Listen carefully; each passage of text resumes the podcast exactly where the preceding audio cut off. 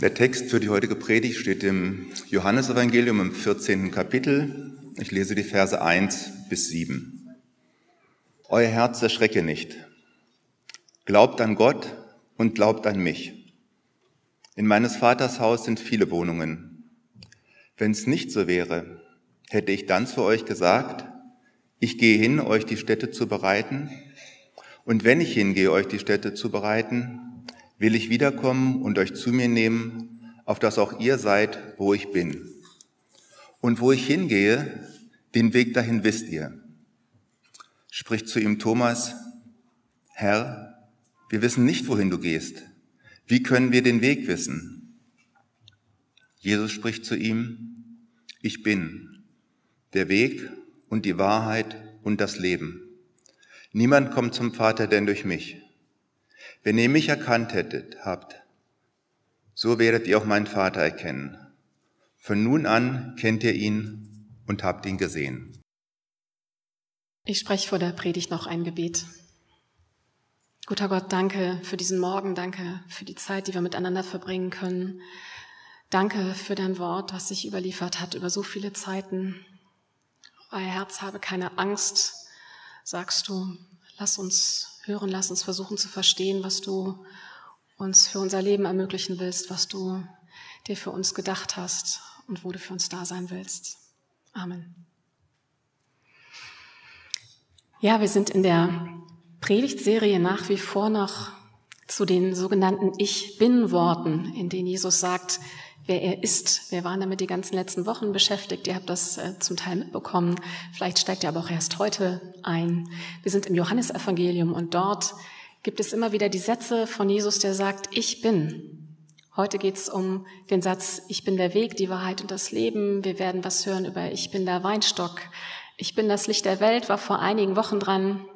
Das Licht der Welt ist eigentlich so ein klassischer Adventstext in der dunklen Zeit. Ich habe als ich darüber gepredigt habe, gesagt, dass ich bin das Licht der Welt vielleicht so der hügeligste Satz von Jesus ist in der Bibel, mit dem man sich gut anfreunden kann. Ich muss gestehen, die Formulierung Ich bin die Wahrheit hat da vielleicht einen etwas anderen und nicht ganz so hügeligen, gemütlichen Klang. Wir sind mittlerweile gewohnt, dass der Streit um die Wahrheit, dass dieser Begriff allein ein wahres Minenfeld sein kann. Wenn es um Wahrheit geht und unser Verständnis davon, dann wird es sehr schnell laut. Der Ton wird aggressiv. Es geht darum, wer Recht hat und Recht kann ja nur einer haben, wenn es um Wahrheit geht. Und so ist es mittlerweile ziemlich schwierig geworden, über Wahrheit zu sprechen. Wir leben in den Zeiten, in denen das Wort der Fake News Karriere macht, in denen wir Desinformationskampagnen mit horrenden politischen Wirkungen erleben. Wir treffen zahlreiche Menschen, die Verschwörungstheorien anhängen. Es wird offen gelogen, es wird zum Teil gelogen, zum Teil die Wahrheit gesagt, was das Ganze noch viel toxischer unter Umständen macht, mit dem Ziel, Verwirrung zu stiften. Es sind schwierige Zeiten für die Wahrheit.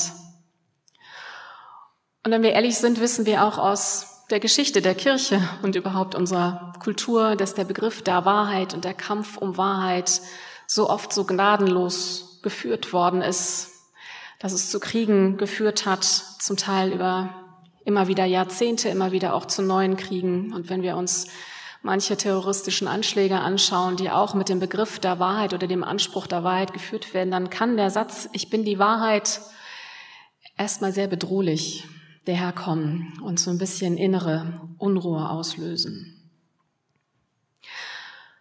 Und zum Teil kennen wir das ja auch aus privaten Beziehungen, was Lüge, was Wahrheit auslösen können. Ich merke, in Zeiten wie diesen und mit Blick auch auf das Privatleben so schwer es ist, über Wahrheit zu sprechen, so groß merke ich, ist meine Sehnsucht danach, nach Wahrheit, nach Aufrichtigkeit, nach Ehrlichkeit, nach etwas, worauf ich mich verlassen kann. Wenn man sich das Private anschaut, so wie das Politische im Privaten, wenn man erlebt, was das Leben abseits von Wahrheit, nämlich die Lüge, verursachen kann, das Wenn, wenn man hintergangen wird oder wenn einem etwas Wichtiges verheimlicht wird, wenn man vielleicht sogar betrogen wird oder wenn es auf der Arbeit so etwas gibt wie Mobbing und schlechte Gerüchte über einen, wenn man Gaslighting, Manipulationen erlebt hat und irgendwann der eigenen Wahrnehmung nicht vertrauen kann, das hat gravierende Auswirkungen. Wir merken das im Privatleben, wir merken das im gesellschaftlichen Miteinander, was es bedeutet, wenn wir nicht in Wahrheit miteinander leben können weil wir unserer eigenen Wahrheit, Wahrnehmung nicht mehr vertrauen können. Das bedeutet den Verlust in andere Menschen, es bedeutet aber auch den Verlust in einen selbst, in sich selbst. Und wenn wir ehrlich sind und darauf gucken, wo wir selber nicht in Wahrheit leben, mit uns selbst, mit uns anderen nicht ehrlich umgehen, dann wissen wir auch um die Art von Selbstverletzung, die das Leben abseits von Wahrheit mir selbst zufügen kann. Ich komme später nochmal darauf zurück. Leben abseits von Wahrheit, Leben sogar in Lüge führt zu großer Verwirrung. Es unterminiert Beziehungen und Vertrauen und ist schwer zu heilen. Es kann Menschen sehr einsam machen, es löst ein Gefühl von Hilflosigkeit und Verlorenheit aus. Der Orientierung geht verloren. Es führt zu Uneinigkeit. Wir erleben das momentan an allen Stellen, zu Streit und Verwerfungen, zu einer gespaltenen Gesellschaft. Davon reden wir derzeit sehr oft. Wenn man sich nicht mal mehr auf Fakten einigen kann, wenn Lügen als persönliche Meinungen daherkommen und persönliche Fak Meinungen zu Fakten erklärt werden. Worauf kann ich mich dann noch verlassen in meinem Leben mit mir selbst und mit anderen? Wenn der Boden unter den Füßen schwankt, manchmal sogar dauerhaft, dann ist das beängstigend und bedrohlich, weil Grundsicherheiten verschwinden. Und das kann manchmal geradezu traumatisierende Folgen haben. Ich merke, ich habe Sehnsucht nach der Möglichkeit, in Wahrheit zu leben. Deswegen heißt der Titel der heutigen Predigt vom Versuch, in der Wahrheit zu leben. Jesus also sagt im heutigen Text, ich bin der Weg, die Wahrheit und das Leben. Und das ist, wie gesagt, ein verstörender Satz, wenn man ihn auf dem Hintergrund der heutigen Debatten oder auch von persönlichen Erfahrungen liest, aber es ist auch ein sehr beruhigender Satz, wenn man sich eben nach Wahrheit sehnt. Und ich finde es auffällig, dass das ein Ich bin-Satz ist, der aus drei Worten besteht. Ich bin der Weg, ich bin die Wahrheit ich bin das Leben. Ich bin der Weg, ich bin die Wahrheit, ich bin das Leben. Und ich glaube, dass diese drei Begriffe ganz eng miteinander zusammengehören, dass sie sich quasi gegenseitig erklären. Vielleicht zusammengefasst so, und ich falte das nochmal ein bisschen auf. Ich glaube, dass Jesus davon erzählt und in seinem Leben das deutlich wird, dass Wahrheit ein Weg ist, ein Weg, zu dem Jesus uns einlädt, ein Weg, den man auch miteinander geht, den man mit Jesus geht und den man mit Freundinnen, Freundinnen aus seiner Gemeinschaft geht, so dass wir irgendwann beieinander wohnen können, wie das in diesem Text heißt. Er hat viele Wohnungen für uns bereitet. Dieser Wahrheitsbegriff, der in diesem Satz aufscheint, hat also eine Beziehungskomponente.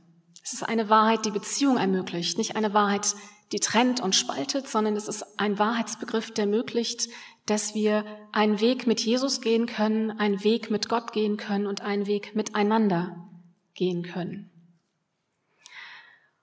Und es ist eine Wahrheit, die Leben möglich macht.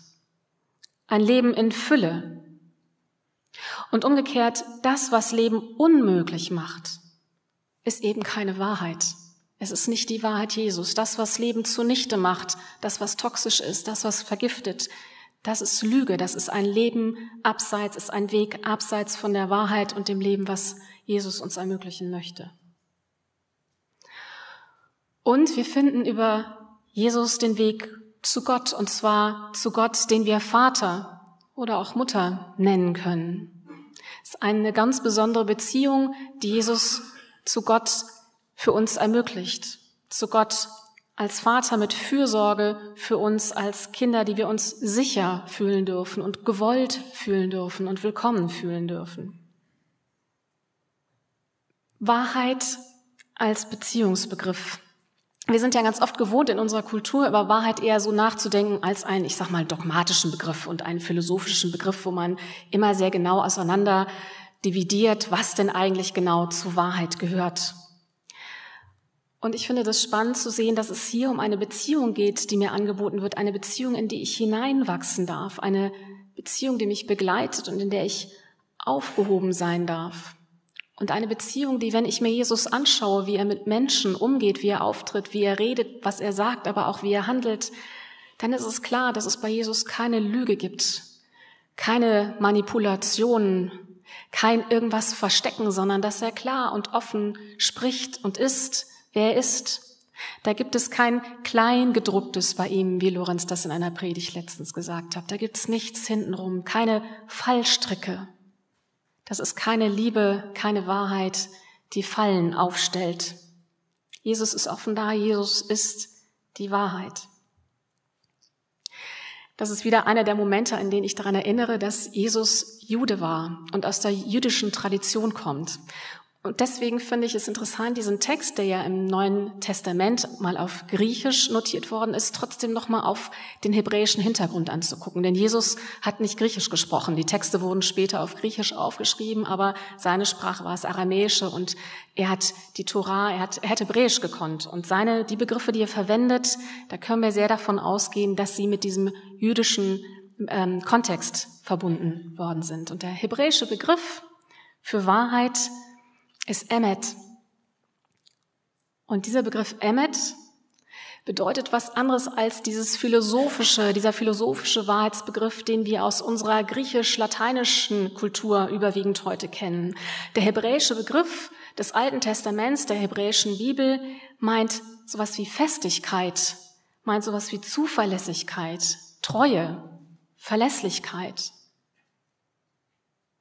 Wahrheit als etwas, worauf ich mich verlassen kann, was mir einen sicheren Boden unter den Füßen gibt. Etwas, was nicht einfach weggezogen wird. Etwas, worauf ich stehen kann, womit ich leben kann. Und er wird im Alten Testament tatsächlich auch begriffen für, äh, als, äh, verwendet als Gegenbegriff für Lüge, für Täuschung, für Trug. Täuschung und Trug ist das, was uns unsicher werden lässt im Leben, was Vertrauen zerstört, wie ich vorhin gesagt habe. Und deswegen macht es so viel Sinn, dass Emmet ein Begriff von Wahrheit einer ist, der Verlässlichkeit und Treue bedeutet. Jesus ist verlässlich mit dem, was er sagt. Gott ist verlässlich und treu uns gegenüber. Wahrheit ist ein Beziehungsbegriff. Und ohne das ist die Überzeugung des Alten Testamentes, ohne diese Art von Wahrheit herrschen Chaos und Willkür. Gott ist kein willkürlicher Gott. Gott ist ein verlässlicher Gott für uns. Und deswegen sagen wir Emmet, ihr kennt den Begriff Amen. Wenn wir nach einem Gebet Amen sagen, dann ist es dieses, so sei es. Da verlassen wir uns drauf. Das ist verlässlich, was wir gerade sagen und das ist verlässlich, worum wir gerade bitten. Amen kommt von Emmet. Und es ist ein Begriff nicht einfach theoretischer Gedankengebäude. Die Wahrheit ist nicht einfach ein abstrakter Begriff, sondern im hebräisch-jüdischen ist Wahrheit eine Form der Lebenspraxis. Es hat was damit zu tun, die Torah, die Gebote zu halten und nach ihnen zu leben, das eigene Leben danach auszurichten. Es bedeutet, eine Beziehung zu Gott zu leben, zu gestalten, anzunehmen. Wahrheit ist ein aktives Praktizieren, ein sich festmachen, wie es manchmal heißt, an dem, was Gott uns versprochen hat. Im Buch Exodus ist Wahrheit eine der 13 Eigenschaften Gottes. Und mit den Ich bin Worten, die Jesus sagt, ist dieses Echo der Selbstbeschreibung Gottes und der Beschreibung Gottes im Alten Testament sehr präsent und sehr da. Ich bin die Wahrheit, sagt Jesus, und das ist dieses Echo der 13 Eigenschaften Gottes. Und wenn man nochmal genauer hinguckt, dann ist es Interessante, dass die Wahrheit als die siebte von den 13 Eigenschaften da steht und sozusagen quasi in der Mitte steht. Und das so es eine der Auslegungen gibt, dem Begriff der Wahrheit ein besonderes Gewicht. Die Wahrheit, die Verlässlichkeit, die Treue, der sichere Boden in Gott ist sozusagen der Kern von allem. Der Satz, den Jesus sagt, ich bin der Weg, die Wahrheit und das Leben, ist ein Satz, den er spricht in einer Situation, wo die Bedrohung von außen für ihn immer deutlicher und klarer wird, wo er weiß, was passiert. Die Jünger ahnen es noch nicht, spüren es vielleicht. Es ist die Situation, wo Jesus bei Johannes nicht das Abendmahl feiert, aber die Fußwaschung vollzieht an den Jüngern. Und die Worte, die er dort sagt, gehören zu seinen letzten Abschiedsworten an die Jünger. Er versucht sie darauf vorzubereiten, was kommt mit seiner Kreuzigung, auch mit der Auferstehung, mit dem, dass er nicht mehr in der gleichen Weise so für sie da sein wird, wie sie es jetzt kennen, dass da was zu einer Veränderung kommt. Es sind Abschiedsworte, die Mut machen sollen, die frei machen sollen, die Gottvertrauen ermöglichen sollen in einer Situation, die gefährlich und bedrohlich ist in politischen Zeiten, die Jesus massiv bedrängen und ihn am Ende ans Kreuz bringen werden. Ich bin der Weg, die Wahrheit und das Leben. Ist auch ein Satz gesagt in einer Situation, wo die Jünger wieder streiten und wo sich auch Verrat und Feigheit ankündigen. Was immer wieder verstörend ist und gleichzeitig irgendwie so beruhigend, dass Jesus zu seinen engsten Freunden Menschen zählt, die an ihren eigenen Ansprüchen immer wieder genauso scheitern, wie wir es, wenn wir ganz ehrlich sind, auch immer wieder von uns selbst kennen. Dass Jesus diesen Menschen, diesen Freunden die Treue hält, auch das ist seine Wahrheit. Was es bedeutet, in der Lüge und nicht in der Wahrheit zu leben, hat Václav Havel mal beschrieben, 1978 in seinem Essay mit dem Titel Versuch in der Wahrheit zu leben, den ich ein bisschen geklaut habe als Titel für die Predigt heute.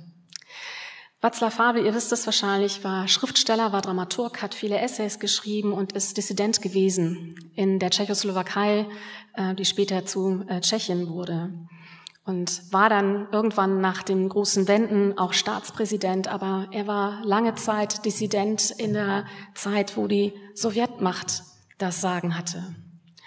Und er beschreibt in diesem Essay, was es bedeutet, für Menschen in diesem System zu leben, was das Leben komplett bestimmt, in jeden Bereich des Menschen hinein. In einer Diktatur, wo es sozusagen keinen Platz mehr außerhalb von Politik zu geben scheint. Also das, was wir so normalerweise als so was wie einen vorpolitischen Raum kennzeichnen. Und wenn es allein das Leben in der Familie ist oder die Hobbys, die man pflegt, in alles hat das System versucht, Einfluss zu nehmen, aus Misstrauen, aus Angst und der Versuch, alles zu bestimmen und zu regeln und zu unterdrücken und in eine bestimmte Richtung zu laufen. In solchen totalitären Systemen, Václav Havel spricht von posttotalitär, das wird normalerweise ein bisschen anders verwendet, aber in solch totalitären Systemen wie dem, das er erlebt hat, wird jeder freie Ausdruck des Menschen als Bedrohung für das System wahrgenommen. Es gibt aber immer wieder Menschen, die sich dem auch entzogen haben und vielleicht gar nicht durch große politische Reden oder Opposition, sondern durch den Versuch, immer wieder im Kleinen, im eigenen Leben das zu machen, was ihrer eigenen Lebenskraft entsprach. Václav Havel spricht von den Intentionen des Lebens, die sich quasi immer auch wieder Bahn brechen wollen. Das kann jemand sein, der vielleicht Gedichte schreibt. Das kann jemand sein, der Punkmusik macht, auch wenn das dem System nicht entspricht solche Momente von eigener Schaffenskraft, von dem Wiederentdecken der eigenen Person abseits eines gewaltvollen Systems. Und gleichzeitig weiß Václav Havel, dass es total schwer ist und auch nicht die Norm. Also er beschreibt sehr genau, wie es ist, wenn eigentlich alle die Wahrheit kennen, aber doch auch mitmachen bei der Lüge eines solch gewaltvollen Systems aus Angst, aus Resignation, irgendwann auch aus Gleichgültigkeit, weil man mit Politik nichts mehr zu tun haben will, weil man nicht das Gefühl hat, dass man irgendwas ändern kann. Er schreibt, und ich habe euch das in einem Programmheft ähm, abdrucken lassen, der Mensch wird zum Leben in Lüge gezwungen, kann aber nur deshalb dazu gezwungen werden, weil er imstande ist, so zu leben. Er beschreibt also quasi sowas wie ein inneres Einverständnis, was Menschen leben, auch wenn sie es vielleicht gar nicht wollen. Nicht nur, dass das System den Menschen entfremdet, der entfremdete Mensch stützt dieses System zugleich als eine unwillkürliche Projektion seines Ichs, als erniedrigtes Bild seiner eigenen Erniedrigung, als Dokument seines Versagens. Und dann schreibt er weiter, jeder Mensch hat selbstverständlich das Leben in seinen wesentlichen Intentionen in sich.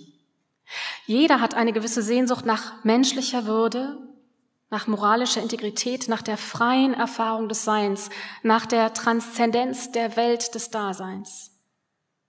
Jeder ist aber in größeren oder kleinerem Maße zugleich fähig, sich auf ein Leben in Lüge einzulassen. Jeder ist in der Lage, sich in größerem oder kleinem Maße auf ein Leben in Lüge einzulassen. Er schreibt das für eine außergewöhnliche Situation in einer totalitären Diktatur und ich glaube, dass dieser Satz aber auch einen Widerhall findet für ein Leben auch in demokratischen Systemen. Wir alle sind fähig zu Lüge aus Angst, aus Anpassungsdruck, aus Resignation. Und wir kennen diese Ambivalenz, die wir mit uns herumtragen. Und zugleich ist Václav Havel klar, wo immer einer die Wahrheit sagt, dort ist schon ein Stück Freiheit. In dem Moment, wo ein Mensch für sich einen eigenen Raum beansprucht und sich selbst zu erkennen gibt mit etwas, was ihm oder ihr zu eigen ist und am Herzen ist, sei es Punkmusik oder irgendwas anderes, dann steht ein totalitäres System, dann steht ein System der Gewalt auf einmal komplett in Frage. Weil nämlich der Anspruch dieses Systems auf alles Zugriff zu haben, weil der entblößt wird als nicht wahr. Weil sich in einem Menschen zeigen kann, dass ein anderes System, eine andere Macht eben nicht den kompletten Zugriff auf einen hat. Und das ist ein Schritt, der auch eine Loslösung von der eigenen Scham ist. Ein Handeln gegen die eigene Demütigung, die Václav Havel ernennt. Es bedeutet, sich mit der eigenen Demütigung in Lüge zu leben und Teil von Lügen zu sein, sich damit nicht mehr einverstanden zu erklären. Sich mit der eigenen Demütigung, mit der eigenen Scham nicht mehr einverstanden erklären.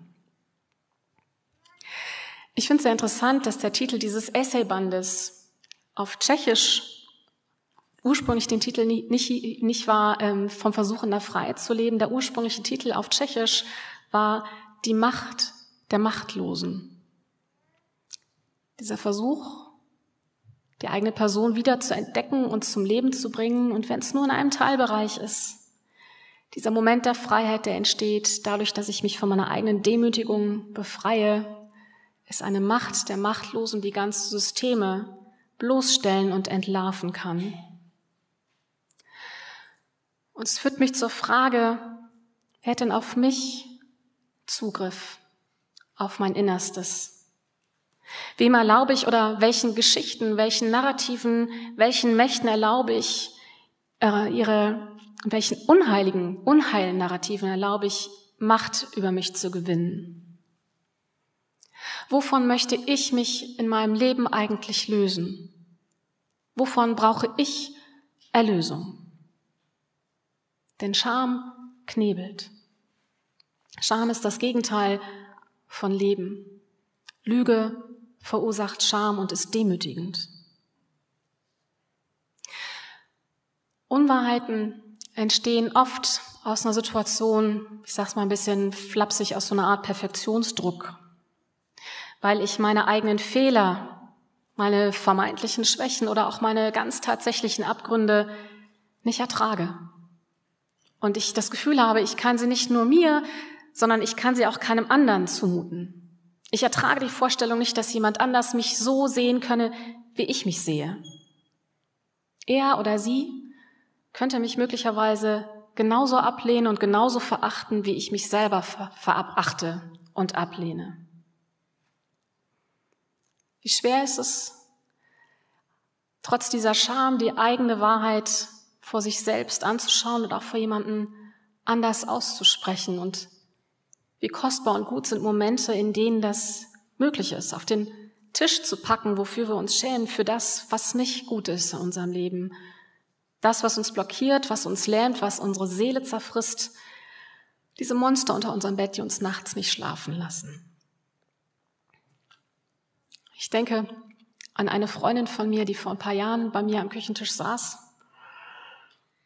und die dann unter großer Scham erzählte, dass sie Probleme mit Schulden hat und finanziell nicht klarkam und ich mal wusste, wie es weitergeht. Und ich weiß, wie schwierig das war, das auszusprechen, wie erleichtert und wie froh ich war, dass sie das aussprechen konnte, wie geehrt ich mich gefühlt habe, dass diese Offenheit möglich war, dass dieses Ding irgendwie auf dem Tisch lag. Weil ich wusste, wenn sie mir solche Sachen gegenüber aussprechen kann, dann kann ich ihr gegenüber auch Sachen aussprechen, die mir auf der Seele liegen und für die ich mich schäme. Und dann war sie einige Zeit später bei der Schuldenberatung, die merkt, ich fange schon an zu grinsen. Ich freue mich immer, wenn ich dran denke. Ich fand das extrem lustig. Ich weiß, dass ihr das jetzt nicht erwartet, aber ich fand es extrem lustig. Sie kam aus der Schuldnerberatung und sagte mir, ne, sie sei da gewesen und hätte dann auch erstmal tief durchgeatmet und zu der Frau da am Tisch gesagt in der Beratungsstelle, ich kann mit Geld nicht umgehen, ich brauche Hilfe, ich bin überschuldet, ich weiß nicht, wie es weitergeht. Und die Frau in der Schuldnerberatung hat gesagt, ach, wissen Sie was, ich kann auch nicht mit Geld umgehen. Ich kann auch nicht mit Geld umgehen, aber ich weiß, was man tun kann, um das zu lernen und ich weiß, wie ich Ihnen helfen kann, um aus dieser Situation wieder herauszugehen. Von der Schuldnerberaterin den Satz zu hören, ich kann auch nicht mit Geld umgehen. Ich finde, das hat was extrem Befreiendes. Und ich sag euch, in diesem Satz, Moment, wo dieser Satz fällt, ist die Scham vom Tisch. Und man kann sich das Monster endlich mal angucken und man kann damit umgehen. Und auch sonst, wie befreiend ist der Satz, wenn ich weiß, ich bin nicht alleine mit dem, wie ich mich selber sehe, mit dem, was mich lähmt. Ich kann das auch nicht. Ich glaube, diesen Satz müssen wir uns hin und wieder gegenseitig mal sagen. Denn Scham katapultiert uns in die Einsamkeit und katapultiert uns in Gegenden, wo wir die Wahrheit nicht angucken können, weil wir uns vor uns selbst und vor anderen immer wieder neu verstecken. Ich finde ja, das ist eigentlich so eine gute Tradition der Kirche oder zumindest etwas, was wir in Kirche immer wieder so als Potenzial finden, mit Scham und mit Schuld umzugehen oder auch mit vermeintlicher Schuld. Manchmal ist die Trennlinie ja so ein bisschen unsauber. Und dass es in Kirche immer wieder die Tradition gab und gibt, Menschen in Krisensituationen zu helfen, in unverschuldeten genauso wie in verschuldeten Krisensituationen. Also ob das jetzt um Schulden geht, es gibt Schuldnerberatungen von Diakonie und Caritas, aber auch von zig anderen Organisationen. Es gibt Beratungsstellen, die Eltern helfen, wenn sie völlig überfordert sind in der Erziehung ihrer Kinder und vielleicht angefangen haben, sie zu schlagen. Es gibt Beratungsstellen, wenn Menschen Probleme mit Alkohol haben, beziehungsweise das Gefühl haben, sie können den Alltag ohne Alkohol oder auch andere Drogen nicht überstehen, weil es zu beängstigend ist. Es gibt diese Tradition, dieses Potenzial in Kirchen, dass man seine Scham, diese Monster auf den Tisch brocken kann und dass die andere Seite sich das anschaut und sagt, ich kann das auch nicht gut, aber lass uns mal zusammen drauf gucken. Und es entsteht aus dem Wissen, aus diesem Satz von Jesus, ich bin der Weg, die Wahrheit und das Leben. Es geschieht aus dem Wissen, Gott vergibt Schuld, Gott erträgt unsere Wahrheit. Und wir müssen vor unserer Wahrheit keine Angst haben, weil sie uns nämlich nicht im Weg steht zu ihm sondern weil unsere Wahrheit mit all ihren Brüchen, mit all ihren Abgründen, mit all ihrer Scham, weil diese Wahrheit nicht im Weg steht, sondern der Weg ist zu ihm. Weil es genau dieser Weg ist, den wir gehen dürfen in Wahrheit und er uns zu Gott, dem Vater, und weil er uns zum Leben führt. Wenn ich jetzt so schön spreche über das Potenzial und die Tradition von Kirche, die so gut mit Scham umgehen kann, dann sei der Wahrheit halber auch gesagt, dass Kirche ja auch immer wieder das Gegenteil verursacht hat und verursacht. Manche von euch haben das erlebt. Manche haben das Bild, wenn sie in Kirche kommen oder haben Schwierigkeiten zur Kirche zu gehen, weil sie innerlich damit ringen, weil sie das von Kirche wissen. Kirche ist auch immer wieder eine Institution oder eine Form von Gemeinschaft, die immer wieder auch bei Menschen Scham auslöst. Mich begleitet die Geschichte eines Freundes von vor 20, 25 Jahren, der mir, den ich kannte aus einer Kirchengemeinde, der da sehr aktiv war in der Jugendarbeit, der im Chor war, der war total beliebt. Jeder in dieser Kirchengemeinde kannte ihn. Und die mochten ihn alle sehr. Es war irgendwie klar, dass der Glaube und dass diese Kirchengemeinde zentral in seinem Leben war. Er hat sich überall eingebracht. Was die Kirchengemeinde nicht wusste, war, dass er schwul war, dass er Männer liebte. Er hatte eine Alibi-Freundin damals und ich wusste, dass er mal so ein kleines Foto von ihr mit im Portemonnaie mit sich herumtrug. Das war eine Absprache zwischen den beiden, damit er was erzählen konnte, wenn Leute ihn nach einer Beziehung fragten. Und der Vollständigkeit halber sei erwähnt, dass diese Geschichte für ihn nicht nur wichtig war in seiner Kirchengemeinde, ist ja nicht nur Kirche, die so damit umgeht, sondern auch in seiner Bank, in der er gearbeitet hat. Weil auch da das Bild des heterosexuellen Familienvaters das war, was für die Karriere förderlich war. Alles andere war schwierig. Er konnte sich auch in der Bank nicht outen. Und dieser Freund von mir tat das, weil er in der Kirchengemeinde ganz oft Diskussionen zum Thema Homosexualität erlebt hatte und weil Menschen, die ihn total gern mochten und die sein Leben eben nicht komplett kannten, ihm immer wieder oder in seiner Gegenwart gesagt hatten, dass Homosexualität Sünde sei und dass die Kirche nicht erlauben könnte, dass jemand so lebe. Und dann hat er sich versteckt oder einen Teil von sich versteckt, einen wesentlichen Teil von sich verborgen. Er hat nicht in Wahrheit gelebt und er hat mir das gesagt. Er hat gesagt, ich hasse mich so für meine Lügen. Ich hasse es so, nicht in Wahrheit leben zu können. Ich verachte mich dafür. Das war das Schlimmste für ihn. Er wollte ehrlich sein können, er wollte sich zeigen können als Person, die er ist, und er hat es nicht getan. Und diese Geschichte begleitet mich seit 20, 25 Jahren, weil sie mich immer wieder beschäftigt mit der Frage, wie können wir denn als Gemeinden, als Gemeinde, als Menschen in der Nachfolge Jesu, als Freundinnen und Freunde Jesu so miteinander leben, dass Menschen nicht Angst vor ihrer eigenen Wahrheit haben müssen, dass Menschen nicht Teile von sich verstecken müssen, dass sie aufrichtig leben können, dass sie nicht Angst vor Beschämung haben müssen, dass nichts unter den Teppich gekehrt werden muss. Und ich erzähle das jetzt von einem schwulen Mann und ich muss aber ganz ehrlich sagen, das betrifft ja nicht nur queere Menschen. Das betrifft, ich würde sagen, fast, fast jeden von uns. Jeder von uns hat irgendwann, irgendwo eine Leiche im Keller. Eine Geschichte, über die er oder sie nicht sprechen will, die so nah an die Substanz geht, die so schwer zu ertragen ist, dass es bitte keiner wissen darf und schon gar nicht in der Gemeinde, wo wir vielleicht präsentieren wollen, wie toll unser Leben läuft, wie gut wir im Glauben sind, wie glatt alles ist. Jeder von uns versteckt Dinge aus Scham. Berechtigte Scham und solche, die uns eingeredet worden ist, die gewissermaßen auch der Lüge entspringt, die aber nicht minder real ist. Also wie können wir als Gemeinde so miteinander umgehen, dass wir uns lösen dürfen von Scham. Wie können wir uns in unserem Leben gegenseitig zu erkennen geben? Wie können wir einander Erlösung, Gnade, Wahrheit spürbar machen? Weil eben Jesus nicht beschämt. Nie, nicht einmal hat Jesus irgendwann irgendjemanden beschämt. Wenn er von Wahrheit spricht, wenn er sagt, ich bin die Wahrheit, dann ist es eine Wahrheit, die abseits ist von jeder Scham und Demütigung. Gott wird uns nie mit irgendwas beschämen. Ganz im Gegenteil, Jesus sagt immer wieder, wir dürfen bei uns selbst, wir dürfen uns selbst annehmen können, weil er uns angenommen hat. In aller Aufrichtigkeit und in aller Integrität, die wir mitbringen, aber auch in unserer Fragmenthaftigkeit, wo uns das gute Leben, wie wir uns das so vorstellen, nicht immer gelingt. Die Wahrheit auf den Tisch legen, das steht nicht im Weg zu Gott, sondern das ist der Weg zu Gott.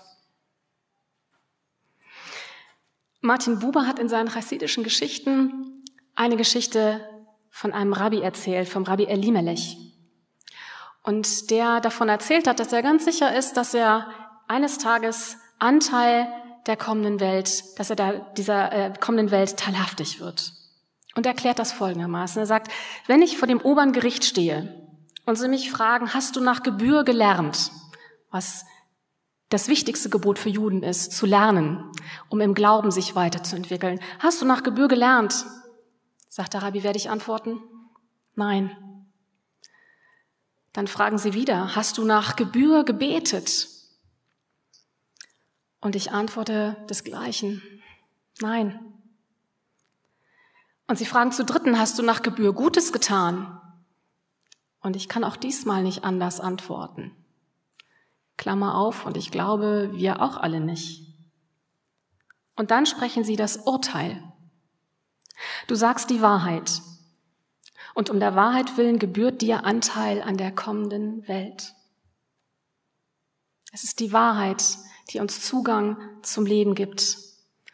Dazu stehen zu können, was in unserem Leben fragmenthaft ist, woran wir gescheitert sind, womit wir andere verletzt haben, womit wir uns verletzt haben, wo unser Gottesvertrauen nicht reicht. Wir können gewiss sein, dass wir angenommen sind mit Gott in allem, woran wir scheitern, wo wir nicht genügen, aber mit der Einladung, dass wir damit ehrlich sein dürfen und dass Gott uns diesen ehrlichen Blick auf uns ermöglicht, weil er uns nicht abweist. Es ist unsere Aufgabe zu lernen, so auf uns zu schauen, wie Jesus auf uns schaut. Dass er, der die Wahrheit ist, uns einen Blick in Ehrlichkeit auf uns ermöglicht und die Angst vor uns nimmt, die Scham, die Schuld. Und dass er uns auffordert, ermutigt, die Freiheit zu ergreifen, in Aufrichtigkeit zu leben. Nichts weniger als das. Deswegen wiederhole ich mal den Satz, der ganz am Anfang unseres heutigen Predigtextes stand. Euer Herz erschrecke nicht. Damit fängt alles an. Euer Herz erschrecke nicht. Lasst eurem Herzen keine Angst machen. Oder wie es in einer anderen Übersetzung heißt, lasst euer Herz nicht verwirren.